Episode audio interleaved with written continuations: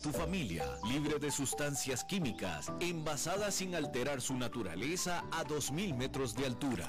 Aguas Cerros de la Riva, naturalmente neutral. Búscanos como cerrosdelarriba.gmail.com.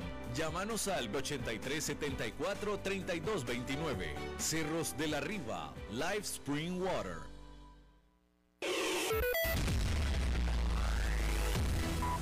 Noticias CRC 89.1 Radio. 5 de la tarde le saluda David Guerrero y estas son las noticias más relevantes de la hora en CRC 89.1 Radio.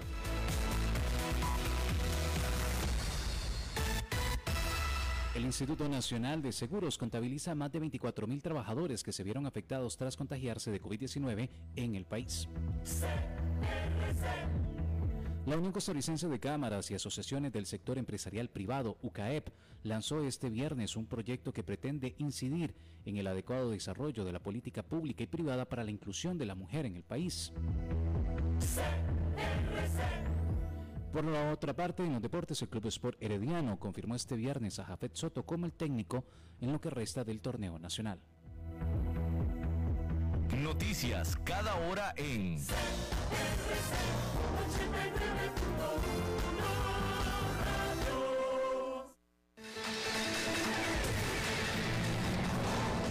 Más noticias en nuestra web, crc891.com. Seguimos en Facebook, Instagram y Twitter como CRC891 Radio y en Telegram como Noticias CRC. Más noticias cada hora.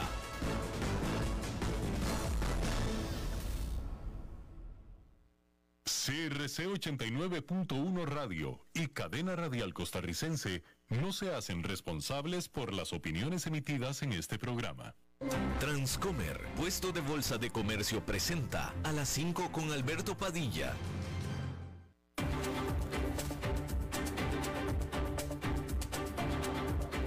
Inicia a las 5 con Alberto Padilla. Un programa diseñado con el objetivo de llevarte diariamente un tema de actualidad, acompañado siempre de reconocidos editorialistas, de lunes a viernes a las 5 de la tarde por CRC 89.1 Radio, a las 5 con Alberto Padilla. Hola, ¿qué tal? Saludos, bienvenidos. Muchísimas gracias por acompañarnos, gracias por estar ahí. Yo soy Alberto Padilla. Estamos transmitiendo desde la señal e instalaciones de CRC 89.1 Radio en San José, Costa Rica, para todo el mundo de habla hispana, a través en Estados Unidos de Americano en Sirius XM, canal 153.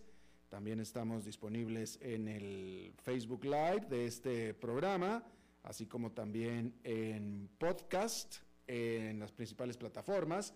Spotify, Apple Podcast, Google Podcast y otras cinco importantes más. Estamos también en el canal de YouTube de este programa.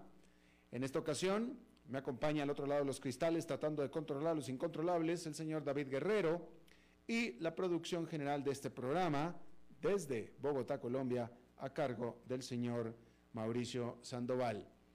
Quiero comenzar hablando acerca de esta notable notable, podría ser incluso hasta lamentable noticia por parte de Facebook que no tiene realmente mayor explicación.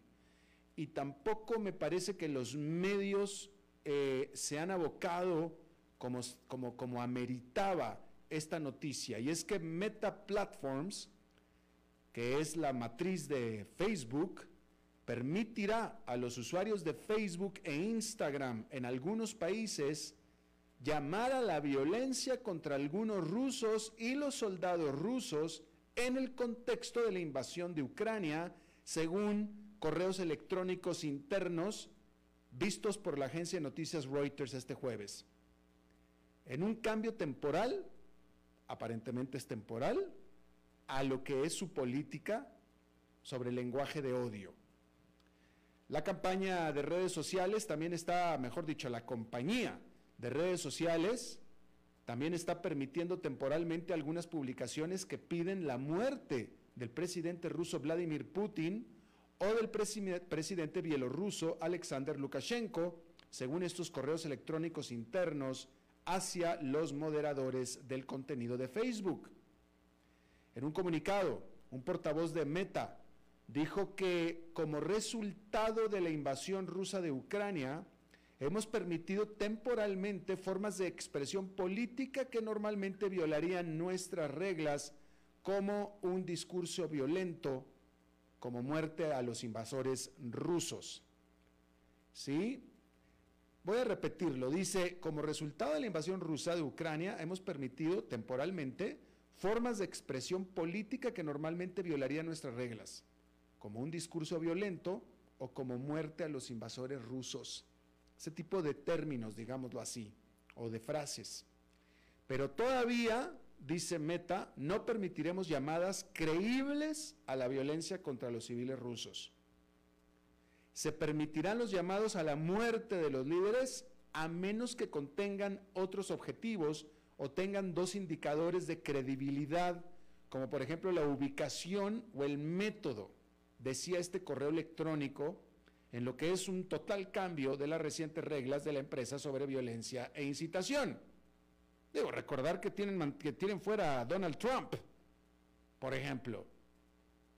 Los cambios temporales de política sobre los llamados a la violencia contra los soldados rusos se aplican solamente a Armenia, Azerbaiyán, Estonia, Georgia, Hungría, Letonia, Lituania, Polonia, Rumania, Rusia, Eslovaquia y Ucrania, según un correo electrónico interno de Meta. Básicamente todas las exrepúblicas soviéticas. En este Meta destacó un cambio en su discurso de odio a los soldados rusos en el contexto de la invasión. El correo electrónico a sus moderadores lee, abro comillas, estamos emitiendo una concesión del espíritu de la política para permitir el discurso violento tipo T1, aparentemente tiene una escala sobre el lenguaje violento y acá están en la escala, están permitiendo el lenguaje T1, que de otro modo sería eliminado bajo la política de discurso de odio cuando A se dirige a soldados rusos, excepto prisioneros de guerra, o B se dirige a rusos donde es claro que el contexto es la invasión rusa de Ucrania. Por ejemplo, el contenido menciona la invasión, la autodefensa, etcétera. Dice, estamos haciendo esto porque hemos observado que en este contexto específico los soldados rusos se utilizan como representantes del ejército ruso. La política de discurso de odio continúa prohibiendo los ataques contra los rusos en general. La semana pasada, Rusia anunció la prohibición de Facebook en el país en respuesta a lo que dijo eran restricciones del acceso a su plataforma para los medios rusos no independientes. Moscú ha tomado enérgicas medidas contra las redes sociales, incluido Twitter. Muchas de las principales plataformas de redes sociales han anunciado nuevas restricciones de contenido en torno al conflicto, incluido el bloqueo de los medios estatales rusos RT y Sputnik en la Unión Europea, y han demostrado excepciones en algunas de sus políticas desde la invasión rusa a Ucrania. Los correos electrónicos también mostraron que Meta permitirá elogiar al batallón derechista Azov, que normalmente estaba prohibido, en un cambio informado por primera vez por el medio de Intercept.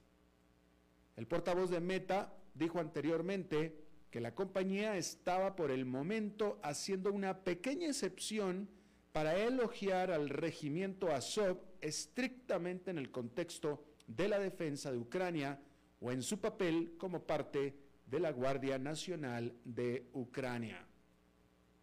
Bien, ante esto, la Embajada de Rusia en los Estados Unidos este viernes exigió que Washington detenga lo que llamó actividades extremistas del propietario de Facebook, Meta Platforms, quien levantó temporalmente la prohibición a los llamados a la violencia contra el ejército y liderazgo rusos.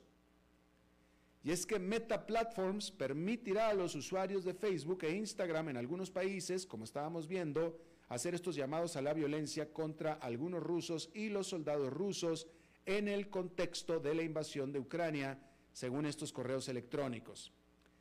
En un comunicado, la embajada rusa declaró que la política agresiva y criminal de Meta que conduce a la incitación al odio y la hostilidad hacia los rusos es indignante. La embajada declaró vía Twitter que los usuarios de Facebook e Instagram no dieron a los propietarios de estas plataformas el derecho de determinar los criterios de verdad y enfrentar a las naciones entre sí, en un mensaje que también compartió su oficina en India. Estas acciones de la empresa son una evidencia más de la guerra informativa sin reglas declaradas sobre nuestro país. La embajada exigió a las autoridades a detener las actividades extremistas de Meta y tomar medidas para llevar a los perpetradores ante la justicia. Si me permite mi opinión personal, este asunto es inaudito. Y aparte es espeluznante. La verdad es que no, no, no hay explicación de por qué Facebook está haciendo este tipo de excepciones. ¿Sí? Si ya de por sí Facebook se resistía a tener una política de meterse con los lenguajes, es decir, Facebook se resistió por mucho tiempo a moderar el contenido en, sus, en, sus, en su plataforma. Por mucho tiempo se resistió. Solamente empezó a moderar por presión del público y de las autoridades de Estados Unidos y de todo el mundo, de, Estados, de la Unión Europea también. Entonces empezó a moderar y en ese momento, polémico, pero inevitable, diría yo. ¿Sí? Polémico, definitivo, pero inevitable, puesto que había lenguaje de odio en las redes sociales que estaba empezando realmente a tener costo en términos de vidas humanas, literal. Así es que definitivamente sí había que hacer algo. Y está bien, hasta ahí estábamos bien. Pero ya empezar a moderar esa acción en el sentido de que aquí sí y aquí no, en esta ocasión sí y en esta no, en este conflicto sí y en este no, en este país sí y en este no, con estas personas sí y con estas no. Sí permito el lenguaje de muerte contra Vladimir Putin, pero no contra Joe Biden. Pues, ¿qué es esto? ¿Qué es esto? Se está, se está abriendo literalmente una lata de gusanos con este asunto. Y yo no estoy entendiendo por qué los medios de comunicación no están hablando más de lo que yo estoy hablando en este momento, justamente. De lo que yo estoy hablando. Y además es que no tiene ningún sentido. Mire, a mí, a quien le habla, Alberto Padilla, yo, como ciudadano americano incluso, pero soy de nacimiento mexicano, en mi página de Facebook personal me censuró me castigó Facebook por no me acuerdo cuánto fue, 24 horas, no me acuerdo, etcétera, no me acuerdo, por en mi página personal, con gente, amigos míos cercanos que me siguen, sí, que estamos dentro de mi grupo de la página privada mía, por lo, por lo tanto son gente cercana que me conocen y a quien conozco, en Estados Unidos, mexicanos, me castigaron por poner el término, porque lo puse el término Mexicans, porque estaba hablando yo de un amigo en su muro, en su página, que es mexicano, y lo puse en inglés y lo puse, puse Mexicans. Y sí, lo puse en un comentario chusco, que era un comentario chusco, pero era mi amigo, él estaba, era mi amigo, se lo puse, era mi amigo en mi, en mi página de Facebook y yo soy amigo de él. ¿Sí? Y Facebook, como puse Mexicans, a un Mexican, y lo puse en un comentario, el contexto era un comentario chusco, definitivamente, eh, Facebook me castigó. Y bueno, pues dice, ok, está bien. Que, en Estados Unidos empieza a usar el término Mexican derogativamente, ok, está bien, está bien. Me pareció excesivo, pero está bien, ok, no pasa nada. Me pareció excesivo.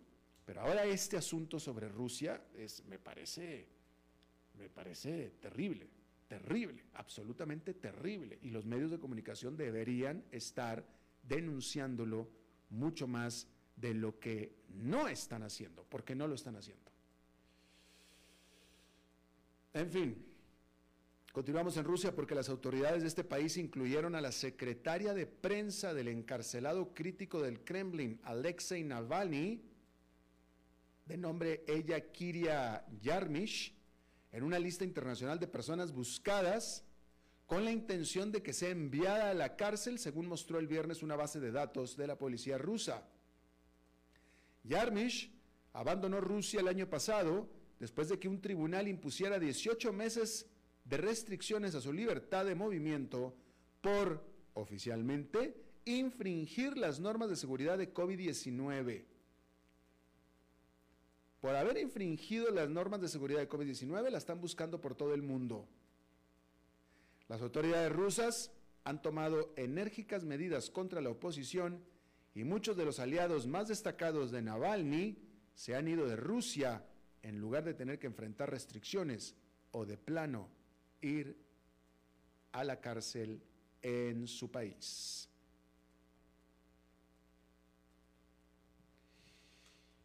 Bueno, y en más eh, noticias en actualidad, en actualidad de lo que está pasando en la invasión de Ucrania a Rusia, hay que decir que el convoy, este gran convoy, que habíamos dejado de hablar de él, que estaba el convoy de tanques de kilómetros y kilómetros de largo que estaba estacionado afuera de Kiev a lo largo de este día,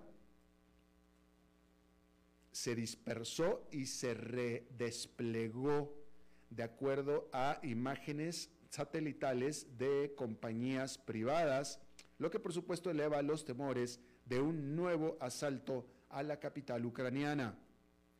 Más temprano el Pentágono había dicho que las tropas rusas se habían movido y acercado tan cerca como tres millas de la ciudad de Kiev o bueno, se habían acercado tres millas más, mejor dicho, y en este momento ahora están a solamente nueve millas del centro de la capital ucraniana.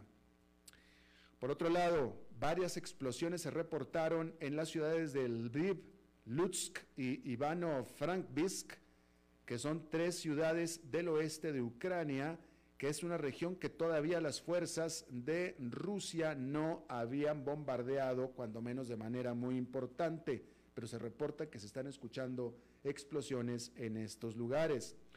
Una persona fue muerta por un ataque aéreo en Dimpro que supuestamente se había convertido esta ciudad, esta localidad, en un refugio seguro para evacuados. Por otra parte, un hospital psiquiátrico se eh, reportó que sufrió de bombardeos en Kharkiv, en la región de Kharkiv. El Ministerio de Defensa de Ucrania dijo que Rusia había ya matado a más civiles que soldados en las últimas dos semanas. El presidente Vladimir Putin de Rusia dijo que su país aceptará la ayuda de 16 mil voluntarios, dijo, de el Medio Oriente para que peleen junto con las tropas rusas. A esto, los oficiales de Estados Unidos piensan, estiman, que se debe de tratar de, de luchadores sirios, así como también mercenarios rusos que son respaldados por el Kremlin y que pelearon en Siria y en Libia hay reportes no confirmados de que estos mercenarios ya están en Ucrania. Mientras tanto, la Gran Bretaña advirtió a sus veteranos, veteranos de sus Fuerzas Armadas, que no vayan a Ucrania, presuntamente a pelear, y les advirtió a aquellos soldados que pertenecen a las Fuerzas Armadas de la Gran Bretaña que si se les agarra peleando en Ucrania, enfrentarán corte marcial. Las, Naciones Unidas otorgaron, eh, dieron el permiso a Rusia a su solicitud de una reunión de emergencia para discutir la queja, la demanda del Kremlin de que Estados Unidos está financiando el desarrollo de armas biológicas en Ucrania. Mientras tanto, tanto Estados Unidos como la Gran Bretaña han advertido que Rusia es la que podría estar planeando el usar armas químicas y biológicas. Mientras tanto, Ucrania acusó a Rusia de terrorismo nuclear después de que una instalación en Kharkiv perdió fuerza eléctrica, es decir, una instalación de energía eléctrica eh, perdió su fuerza durante un bombardeo en la noche del jueves. Presuntamente, la nota no lo dice, pero presuntamente se trata de una planta nuclear. A esto, la Agencia Internacional de Energía Atómica, que es el ente regulador mundial, dijo que eh, ya había eh, programado inspecciones físicas este, a este lugar junto con el resto de los sitios nucleares asentados en Ucrania. El Senado de Estados Unidos aprobó un paquete de 1,5 billones de dólares de gasto, entre el que se incluye 14 mil millones de dólares para ayudar a Ucrania. Este paquete que aprobó el Senado ahora va a la oficina del presidente Joe Biden para que lo apruebe. Asimismo, también el presidente Joe Biden eliminó el estatus de Rusia como eh, país preferencial y eso significa entonces que se le revoca eh, este estatus de país eh, favorecido o preferencial en las relaciones comerciales con Estados Unidos, lo que le permite a Estados Unidos imponer aranceles a las importaciones de Rusia, aparte por supuesto de las sanciones que ya se han aplicado. Ahí lo tiene usted. Bien, cambiando de tema, hay que decir que a partir de este viernes, vamos a cambiar de tema de región de país por completo y a partir de este viernes, ya Gabriel Boric es el presidente de Chile y se convierte en el presidente más joven de la historia de Chile.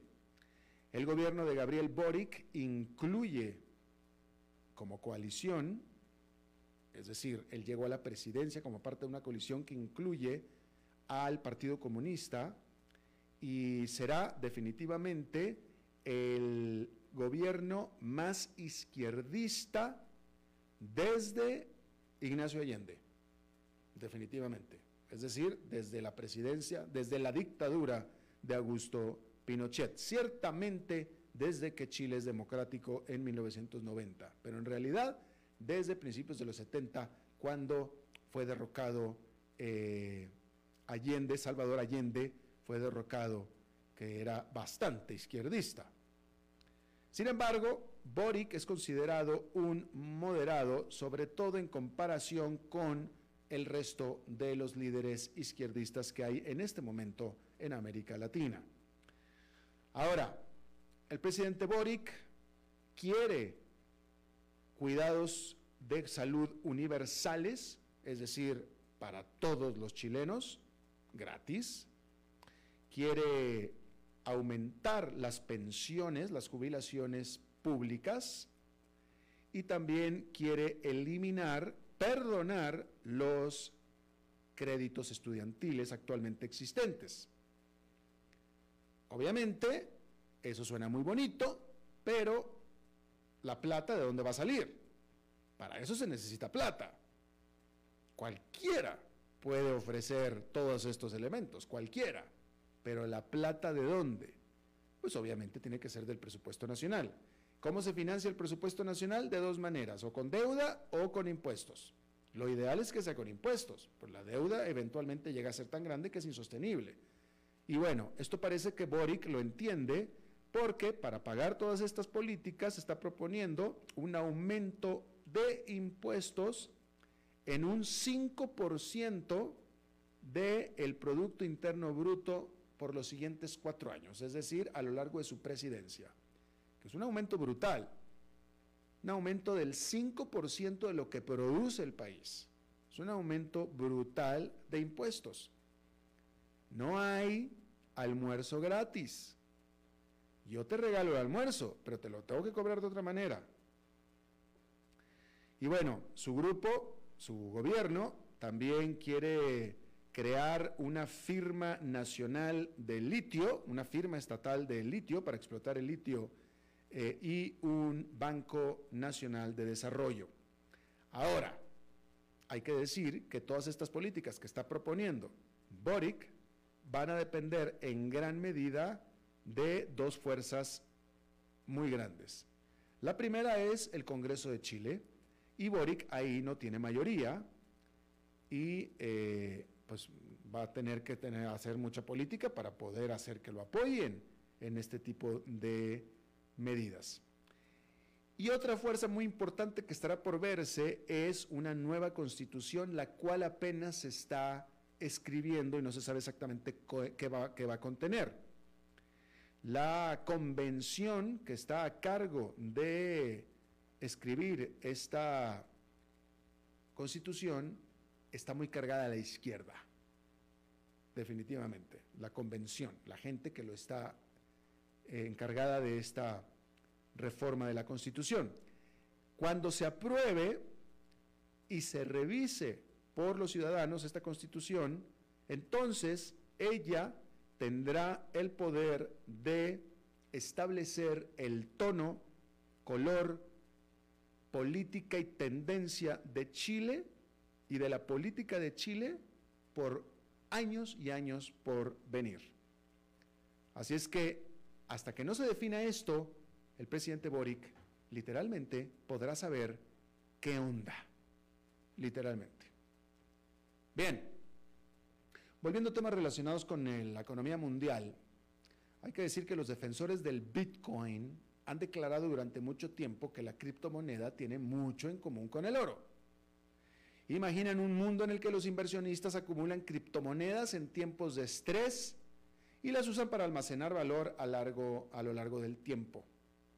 Ahora, la invasión de Rusia a Ucrania, que ha sacudido los mercados, está poniendo a prueba este argumento en tiempo real. El problema es que tanto los partidarios como los detractores aseguran que comprueba su punto.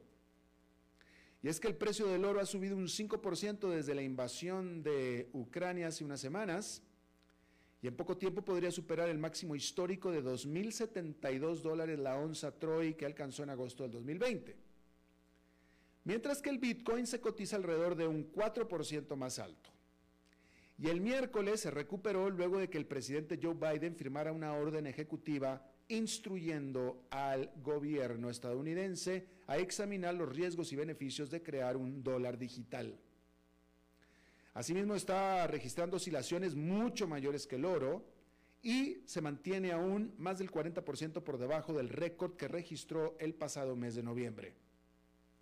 Ahora, las criptomonedas se han mantenido mejor que las acciones desde que comenzó la invasión, cuando en el pasado el rendimiento de las criptomonedas estaba más acoplado con el de las acciones.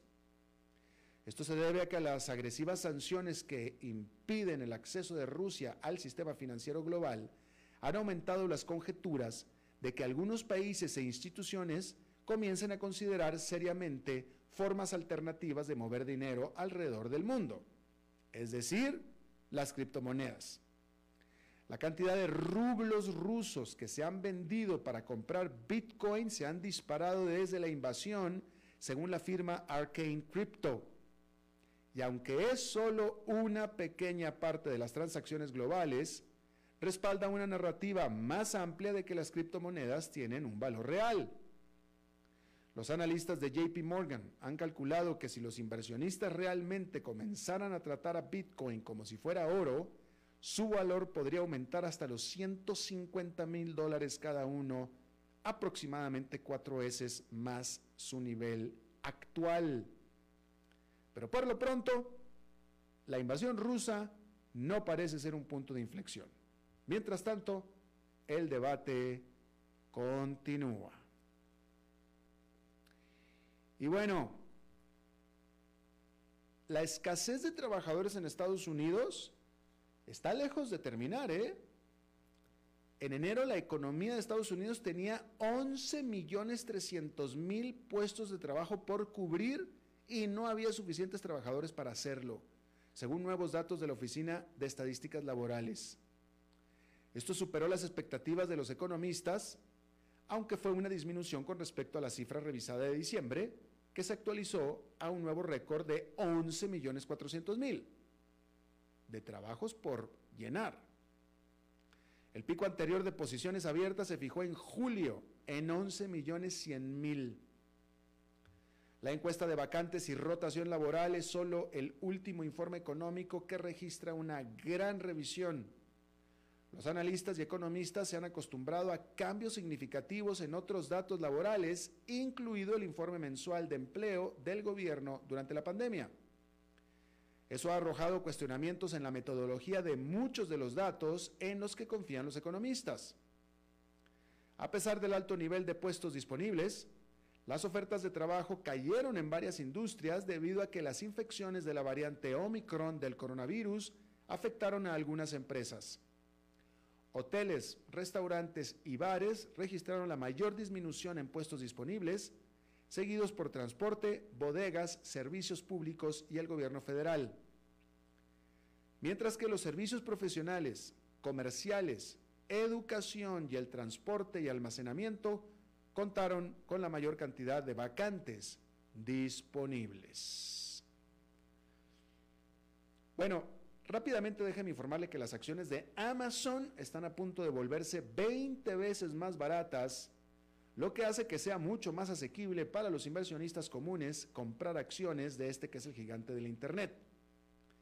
La compañía anunció el miércoles de esta semana que su directorio aprobó un split accionario de 20 por 1, que es el primero que hace desde 1999. Si los accionistas lo aprueban en mayo, estará en vigencia a principios de junio. Amazon cotiza este viernes en 2.950 por cada acción. Si el split ocurriera ya, las acciones de Amazon valdrían 139 dólares. El nuevo rango de precio está entusiasmando a Wall Street ya que podría conducir a una base más grande de inversionistas, lo que la haría mucho más líquida. Amazon también dijo que recomprará 10 mil millones de dólares de sus acciones. Tal movimiento generalmente ayuda a inflar el valor de los títulos ya que significa reducir de hecho el suministro, la oferta de acciones en el mercado. La decisión podría dar a las acciones de Amazon un impulso muy necesario porque sus acciones han bajado un 9% en los últimos 12 meses y eso las coloca por detrás de otros grandes nombres, de grandes tecnológicas. Las acciones de Microsoft subieron un 23% durante el mismo periodo, mientras que las acciones de Apple aumentaron un 35%. La matriz de Google, Alphabet, que también anunció un split accionario a principios de este año, está 31% más alta en los últimos 12 meses. Vamos a hacer una pausa y regresamos con nuestra entrevista de hoy. A las 5 con Alberto Padilla, por CRC 89.1 Radio. El valor en la ética incluye no tener miedo de lo que se dice y a quién se le dice, sin importar las consecuencias o represalias que puedan sobrevenir. Entre los valores éticos más relevantes se pueden mencionar justicia, libertad, respeto, responsabilidad, integridad, lealtad, honestidad y equidad. Los valores éticos se adquieren durante el desarrollo individual de cada ser humano en el entorno familiar, social, escolar e inclusive a través de los medios de comunicación. Solo si lo público y lo privado caminamos en positivo y con valores, Costa Rica saldrá adelante. Un mensaje de la Cámara Nacional de Radiodifusión, Canara. ¿Sabía usted que Transcomer es el puesto de bolsa de comercio más grande de Costa Rica, con 19 años en el mercado y miles de clientes? Cuentan con asesores y corredores expertos que saben de lo que hablan y ofrecen productos de inversión seguros y modernos, hechos a la medida. Pero sobre todo, al invertir en Transcomer, usted invierte en la única bolsa vigilada por el Banco Central. Y en un mundo sobrecargado de información, usted debe de estar con los mejores. Transcomer, puesto de bolsa de comercio. Construyamos juntos su futuro. Somos expertos en eso. Desde los verdes bosques de nuestra montaña nos llega agua Cerros de la Riva, agua fresca de manantial que te permitirá vivir en equilibrio, proteger tu salud y la de tu familia, libre de sustancias químicas, envasada sin alterar su naturaleza a 2.000 metros de altura. Agua Cerros de la Riva, naturalmente neutral. Búscanos como cerrosdelarriba.gmail.com Llámanos al 8374-3229. Cerros de la Riva, Live Spring Water.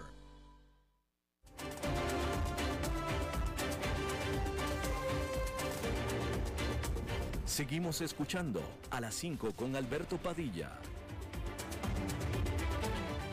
Gracias por continuar con nosotros. Bueno, vamos a hablar de economía con un buen amigo y con alguien, un economista muy respetado, José María Barrio Nuevo. Él es actualmente director general de Bright Hill Capital en New York. Es Bright Hill Capital New York.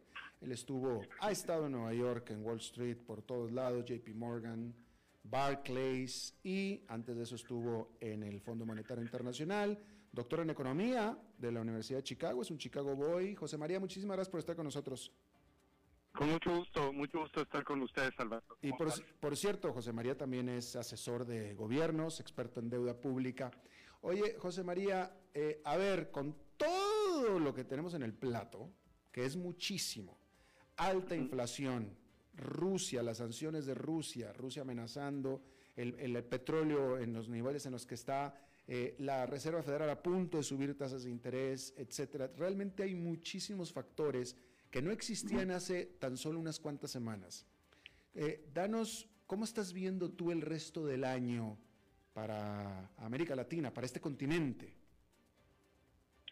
Pues mira, yo creo que estamos entrando en un periodo que va a ser va a ser difícil definitivamente cuando tenemos alzas en las tasas de interés. Eh, empezamos a ver que se encarecen los créditos, empieza a haber presiones. Además, estamos en un momento donde las presiones inflacionarias, por supuesto, no son solo de Estados Unidos. Todos los países tienen mucha presión inflacionaria entonces van a tener que continuar siguiendo a la Fed, subiendo la tasa de interés y eso va a desacelerar fuerte las economías. Muchas veces eso lleva a presiones en cuando tienen mucha deuda, en los refinanciamientos y presiones crediticias, ¿no? Entonces, pues estamos entrando en un periodo de desaceleración, eso es lo más importante. Y si bien es cierto que era difícil anticipar eh, que lamentablemente Rusia pues iba a cometer las atrocidades que está haciendo en la manera que lo está haciendo también. Pues la realidad es que en términos de inflación, como habíamos platicado contigo ya hace algún tiempo el, año pasado, pues la verdad estaba muy claro que la inflación eh, sigue, ya venía muy, muy presionada. Estamos hablando que los objetivos de inflación han sido excedidos de una manera extraordinaria, o sea, de hecho, el desempeño de la Reserva Federal no es nada eh, no es nada comparable a, su manera de conducirse en el pasado. De hecho, el objetivo es 2% y como tú sabes, pues se nos dio a conocer una inflación del 7.9, prácticamente 8%, cuatro veces más. Eso es verdaderamente desastroso. Y nosotros conocemos la experiencia de muchos países, lamentablemente en América Latina, con mucha inflación, inclusive en el pasado, en algunos de ellos, por ejemplo en México, se hablaba de crecer con inflación y todos sabemos que no se puede crecer con inflación. Entonces, estamos entrando en un periodo complicado porque vamos a ver mucha desaceleración económica. Creo, que eso es lo único que va o pudiera detener a la Reserva Federal en, cuanto a subir su tasa. El mercado está esperando que se suba la tasa de fondeo esta próxima semana, pero además el próximo miércoles 25 puntos base pero además espera que haga alzas similares eh, por otros 100 puntos base. La realidad es que está tan atrás de la inflación que va a tener que hacer, a como va, tendría que hacer por lo menos llegar llevar la tasa de fondeo al 3%, si no es que al 4%, o sea que nos falta mucho. Y si no requiere tantas alzas, es única y exclusivamente porque se está garantizando una muy fuerte desaceleración, sino una recesión. Lo que le ayuda es que viene de un crecimiento muy sólido, pero definitivamente que la experiencia que tenemos es que cuando te atrasas tanto en reducir la inflación, de lo único que te aseguras es de perder credibilidad y que terminas subiendo las tasas de interés mucho más de lo que tú crees y se quedan además altas por mucho tiempo, con lo cual nuevamente el tema más importante es desaceleración y a diferencia de Estados Unidos, a América Latina lo agarra en una posición muy mala porque tenemos ya economías que están casi entrando a recesión, como es el caso de México, por ejemplo, con crecimientos nulos entonces, pues la presión va a ser más significativa, no hay duda. Claro. Eh, ahora, en cuanto a Estados Unidos, José María, te pregunto, la, inflación está espantosa, como tú lo acabas de decir, muy grande, pero todavía las variables todavía no se afectan, es decir, las empresas siguen reportando buenos resultados, siguen contratando gente, todavía no hay señal eh, en los números de problemas hasta ahora.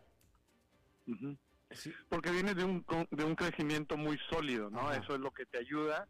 La demanda de Estados Unidos ha estado muy fuerte. Acuérdate que mucha gente hablaba de que, bueno, el problema de inflación no es tan grave porque es un problema de oferta. Y si bien es cierto que hay problemas de oferta que vienen de la pandemia, la realidad es que sabemos que las presiones más importantes son de demanda. Y eso lo sabemos porque si fueran de oferta, pues ya estaríamos con una economía muy desacelerada o con recesión, por ejemplo, y estamos exactamente en la situación contraria. Estamos viendo, y eso es lo positivo, que Estados Unidos crece muy fuerte y eso es lo que sigue ayudando a las empresas a dar muy buenos resultados, muy buenos reportes. Evidentemente esto termina en desaceleración cuando eso se dé es cuando esto va a empezar a cambiar. Por eso es que también los mercados financieros ya están batallando en mantenerse pues tan elevados como habían estado antes. Ya llevan varias semanas ajustándose, es el efecto de Rusia, por supuesto, pero la preocupación es desaceleración. Y ese, ese es un riesgo que viene no solo de Rusia, sino yo te diría primordialmente de la Reserva Federal. Rusia es una economía bastante pequeña y lo que nos estamos dando cuenta es que aún en áreas donde pensábamos que podía ser más capaz, como en la parte militar, estamos viendo que es un país en realidad muy, muy pequeño. Obviamente tiene armas nucleares y cosas que son terribles y eso lo hace muy peligroso, pero la realidad es que es un país que está bastante más atrás de lo que creíamos, es una proporción muy pequeña de la economía mundial, no llega ni al 1%. Entonces, Evidentemente lo relevante aquí es lo que hace la Reserva Federal. Ese es el gran peso, esa es la gran fuerza y ahí la mala noticia es que está muy atrás de donde necesita estar y ha aceptado una inflación que es muy alta. Y eso no es bueno. Esas historias siempre terminan en desaceleraciones o recesión. Y obviamente lo que implica es que vamos a entrar a un mundo donde nuevamente las tasas de interés van a ser elevadas o relativamente elevadas. Y el periodo se parece mucho al del 94, que bueno, sabemos que terminó en el 93, Greenspan dobló su tasa de fondeo del 3 al 6%, pues una gran crisis económica, ¿no? De hecho fue el principio de una serie de crisis muy importantes que afectaron a toda la región. Esa vulnerabilidad ya existe en América Latina, no por las tasas de interés, obviamente Estados Unidos empieza prácticamente de cero, pero existe porque hay niveles altos de endeudamiento y hay ya situaciones de muchas economías que no crecen, como México, como Brasil, este, Argentina, por supuesto, etcétera. Argentina ha recuperado, muchos países recuperaron lo que cayeron de la pandemia, pero en términos de tendencia no tienen crecimientos sólidos, mucho más vulnerables. Y, y ese es un tema relevante afecta mucho más a la población, tal vez no son necesariamente los temas de sobreendeudamiento que vimos antes, pero sí son temas de obviamente mucha presión social mucho mucha presión económica y, sobre la sobre la población que al final es lo más relevante. Estamos con José María Barrio Nuevo, de economista desde Nueva York. Eh, José María, ¿hasta qué punto, tú acabas de mencionar que la crisis, la última crisis que hubo en Estados Unidos, eh, eh, mencionaste que la responsabilidad básicamente era del presidente del Banco Central. En esta ocasión estás apuntando también hacia el Banco Central. obviamente, a nivel político se está señalando muchísimo al desempeño de Joe Biden y, le cae el peso político y popular de esta inflación y del aumento de las gasolinas, etcétera, a Joe Biden. Yo te pregunto, toda esta circunstancia que está pasando en este momento, que es muy distinta a la de hace un año o a la del último año del, eh, del expresidente Trump, es culpa de una decisión de Joe Biden. Joe Biden sí tiene responsabilidad muy importante porque hay que acordarnos que él tuvo oportunidad de cambiar al presidente de la Reserva Federal. El presidente Jerome Powell es, en realidad él es un abogado, obviamente tiene una gran experiencia en la Reserva Federal, una gran carrera, eh, pero al final del día no tiene, digamos, el expertise, la experiencia que han tenido sus antecesores eh, y la especialización que tienen en temas monetarios. Eso implica que pues tiene un enfoque más de ser un conciliador, por así decirlo, y tiene un enfoque obviamente también más político, cuando en realidad pues la Reserva Federal tiene que estar única y exclusivamente enfocada en el tema de inflación, de mantener la inflación cerca de ese 2% que es el objetivo, y eso no lo ha hecho. Y al final la responsabilidad siempre va a ser el presidente de Estados Unidos, porque pues Biden sí tenía la oportunidad de cambiarlo, y él básicamente argumentó que le quería dar continuidad a la Reserva Federal.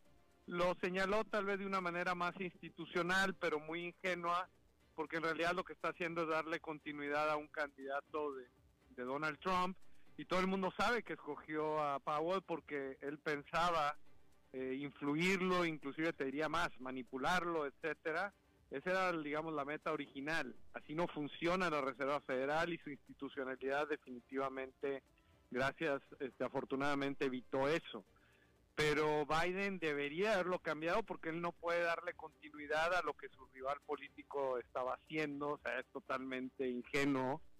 Y ese sí es un error de él. De hecho, él lo ha criticado a Powell y de, realidad él es el único que no lo puede criticar porque él tenía la oportunidad de cambiarlo teniendo gente muy capaz en temas monetarios y no lo hizo. Entonces, en, Estados Unidos, a diferencia de América Latina, donde siempre vemos una tolerancia importante, pues por niveles altos de inflación, en Estados Unidos eso no existe, como tú sabes, y obviamente pues se va a reflejar en las elecciones de noviembre y a este ritmo lo que vamos a ver es que los demócratas pues, van a tener una, una derrota muy importante porque la gente sí rechaza este tipo de desempeño. Estás hablando del desempeño pues de un país emergente o como dicen a veces acá de un banana republic, ¿no? O sea, eso es totalmente inaceptable en este país y hay mucha gente muy competente que obviamente te lo va a decir que es totalmente inaceptable y la gente sin duda alguna lo ha hecho ya un tema político central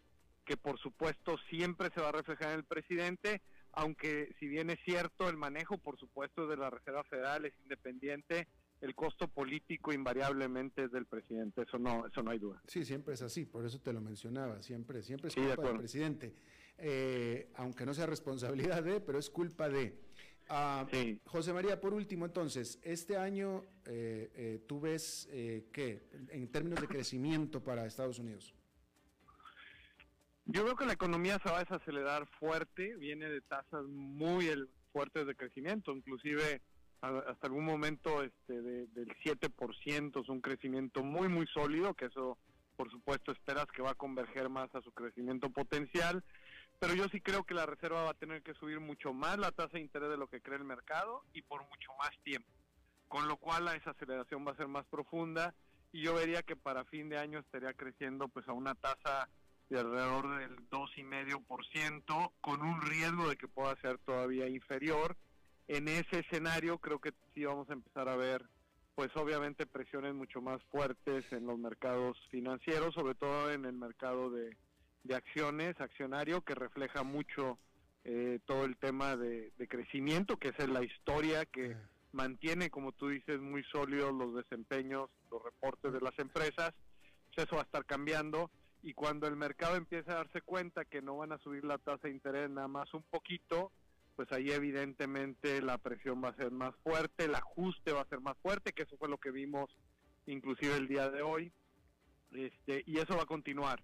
La Reserva Federal tiene muchísimo más peso, Rusia va a ser relevante por el potencial de un efecto pues cataclísmico, o sea, extremo, eh, terrible, por supuesto, por eso no lo puedes menospreciar, pero en términos de su peso propio económico, financiero, pues eso es nulo, básicamente.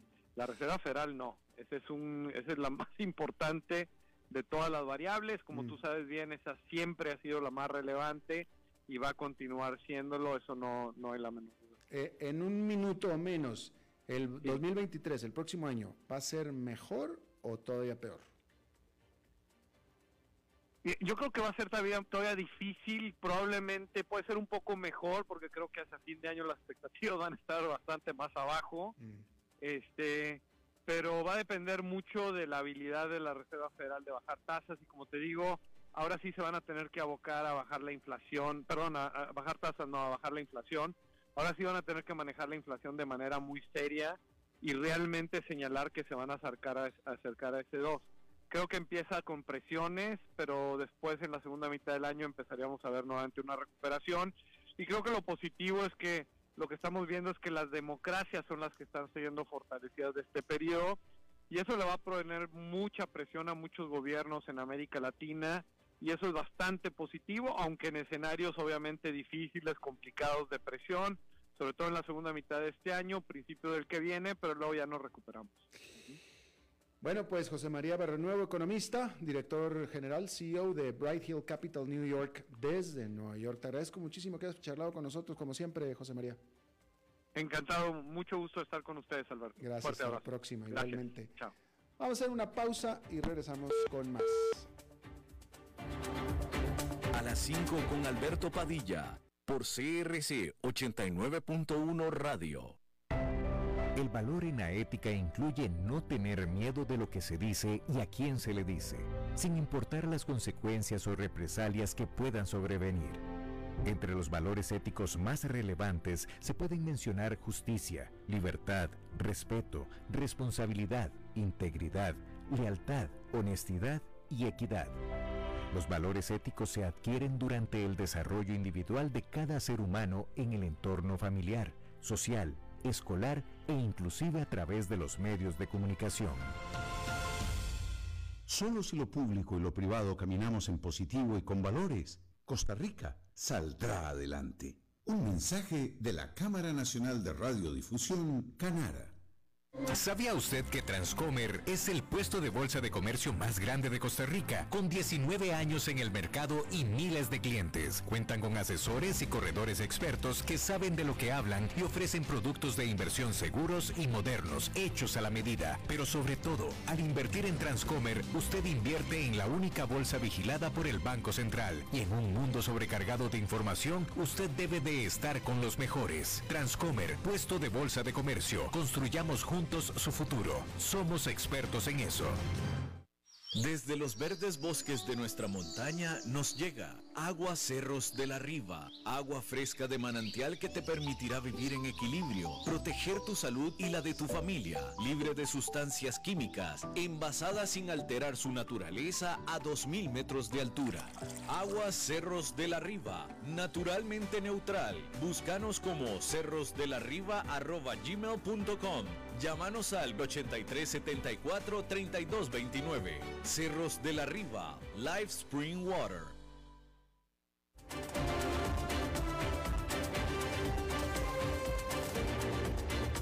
Seguimos escuchando a las 5 con Alberto Padilla.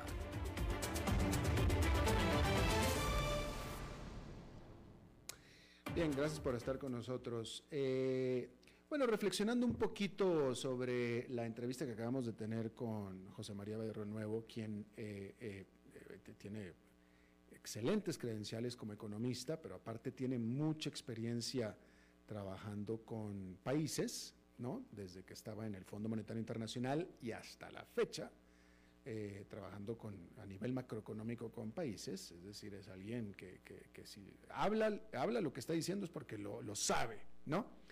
Pero me refiero al hecho de lo que en realidad es o no es responsabilidad eh, directa, práctica y técnica del el gobierno de un país sobre el futuro de su economía, ¿no? Y era lo que estábamos hablando con él. Este, que la verdad es que siempre eh, el control directo que pueda tener el presidente de un país sobre la economía es, es, es limitado, sobre todo cuando se tiene un banco central independiente, como es el caso del caso de Estados Unidos. Eh, fíjese cómo eh, el invitado, José María, estaba hablando, hablando de la crisis pasada, la del 2008-2009 en Estados Unidos, él se refería a Alan Greenspan, el entonces presidente de la Reserva Federal. Él no habló de George Bush eh, para nada, ¿no? Pues, porque todas las políticas monetarias y de tasas de interés, que son las más determinantes en la economía de un país, son eh, producto de decisiones hechas en el Banco Central, que son que es independiente. Pero bien, bueno, eh, Humberto Saldívar, casi se comió todo tu tiempo, querido. Nada más te falta como dos minutitos. ¿Qué tal, Alberto? Eh, sí, aquí hubo, bueno, lo que haya habido. Eh, me gustaría hablar ahorita de algo muy puntual para no perder el tiempo, que es eh, cómo, eh, cómo muchas veces los dueños de las empresas eh, que han crecido mucho tratan de de exigirle a los empleados que piensen igual que un innovador como ellos fueron. Es decir, que piensen, que trabajen, que den el tiempo extra que ellos dieron como para el desarrollo de su empresa. Eh, tenemos que tener claro, eh, los empresarios, que es muy, es muy diferente ser innovador a ser un empleado. Y claro, existen empleados muy buenos. Tú eh, no estás buscando a alguien que desarrolle siempre una empresa como tú lo hiciste, ni que definitivamente gane lo mismo que tú estás ganando, sino alguien que te mantenga y que sostenga los procesos como debe de ser. Eso muchas veces cuando pasas de un modelo de negocios donde es una empresa pequeña a una empresa mediana, es difícil que lo entiendan los empresarios porque están acostumbrados a dar todo de sí eh, porque van hacia un objetivo macro y a una visión diferente, ¿verdad? Lo cual no siempre los empleados no quiere decir que no haya eh, empleados que, tengan esas aspiraciones, pero son diferentes definitivamente a un dueño de una empresa. Y el dueño de una empresa tiene que saber, eh, tiene que saber diferenciar que no es lo mismo ser dueño que ser empleado y no es el mismo objetivo de de, no hay el mismo interés que ser dueño que ser empleado. Puede haber un interés de dejar las cosas bien, de hacer las cosas bien, pero no esa visión de mantener y crecer como, como tú a largo plazo. No sé si me expliqué. Me parece que bastante bien, pero déjame te pregunto algo que yo he eh, escuchado mucho de empresarios, eh, y yo no soy empresario, pero mucho lo he escuchado, eh, sobre todo en las empresas familiares, cuando están metidos también los hijos y parientes, etcétera, diciendo, no, yo quiero a mi hijo ahí o a mi hermano, etcétera, porque el empleado no piensa como dueño y el dueño sí piensa como dueño. ¿Tú estás de acuerdo con ese tipo de declaración o de pensamiento? Eh, sí, cuando tú sabes que le vas a delegar ese, eh, vas a dejar ese patrimonio a cargo de la de, tu hijo, sin embargo, no precisamente tu hijo va a pensar igual. Eh, no siempre, claro, habrá, habrá algunos que lo que van a hacer es agarrarlo y hacerla crecer, pero ni siquiera a ese nivel, siendo hijo, padre, hijo, puedes garantizar esa forma de pensar, porque tú empezaste probablemente de cero, con mucho esfuerzo, etcétera, lo que quieras llamar, y pues prácticamente estás heredando. El, el, el heredero va a ver mm, cuestiones mucho más estratégicas y más puntuales a un nivel donde la empresa ya está, no, no tiene que alcanzar y es una estrategia muy diferente el empezar en una empresa nueva a tener una empresa un poco madura, ¿no? Interesante. Humberto Saldívar, gracias. Gracias a ti, Alberto. Buen fin de semana. Hasta luego, gracias a ti. Bueno, eso es todo lo que tenemos por esta emisión. Muchísimas gracias por habernos acompañado. Espero que termine su día en buena nota, en buen tono y nosotros nos reencontramos en la próxima. Que la pase muy bien.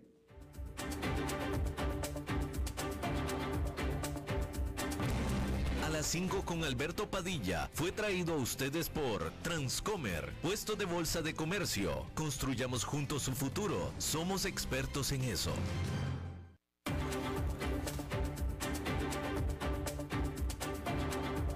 Concluye a las 5 con Alberto Padilla.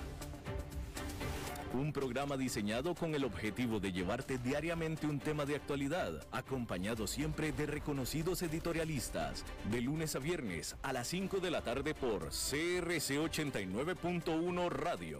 A las 5 con Alberto Padilla.